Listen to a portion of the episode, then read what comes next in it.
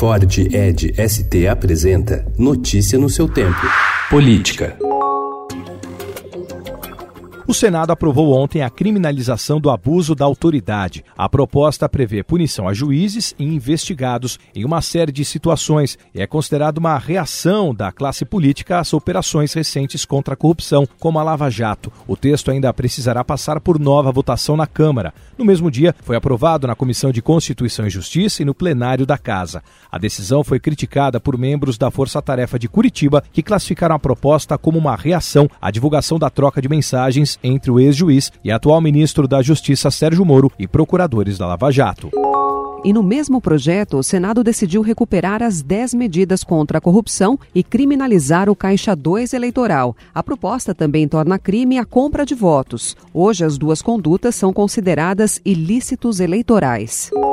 O presidente do Senado, Davi Alcolumbre, apresentou o nome de Selma Arruda, do PSL do Mato Grosso, para presidir a Comissão de Ética do Senado. Conhecida pelo discurso anticorrupção, em abril a senadora foi cassada pelo plenário do Tribunal Regional Eleitoral do Mato Grosso por sete votos a zero por Caixa 2 e abuso de poder econômico. Selma nega irregularidades e recorre da decisão. O caso está agora no Tribunal Superior Eleitoral.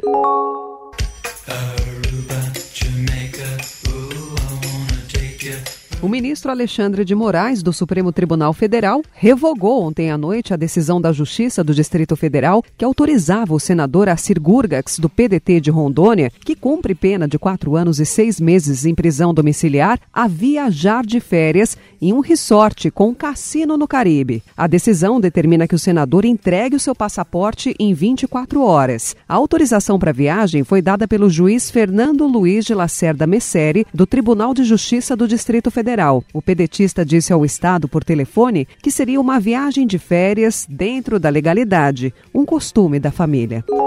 O Procurador Regional da República, Maurício Gotardo Gerum, recomendou ao Tribunal Regional Federal da Quarta Região, responsável pela Lava Jato na segunda instância, que aumente a pena do ex-presidente Lula na ação penal do sítio em Atibaia, interior paulista. O petista foi condenado em primeira instância por corrupção passiva e lavagem de dinheiro a 12 anos e 11 meses de prisão pela juíza Gabriela Hart e terá recurso julgado pelo TRF4. Preso terça-feira na Espanha com 39 quilos de droga na bagagem, o segundo sargento da Aeronáutica Manuel Silva Rodrigues realizou ao menos 29 viagens oficiais e, em uma delas, atuou no transporte do presidente Jair Bolsonaro quando o chefe do executivo voou a São Paulo para fazer exames médicos. A prisão do militar causou constrangimento ao Palácio do Planalto e levou o presidente a explicar o episódio nas suas redes sociais duas vezes em menos de 24 horas. Notícia no seu tempo. É um oferecimento de Ford Edge ST, o SUV que coloca performance na sua rotina até na hora de você se informar.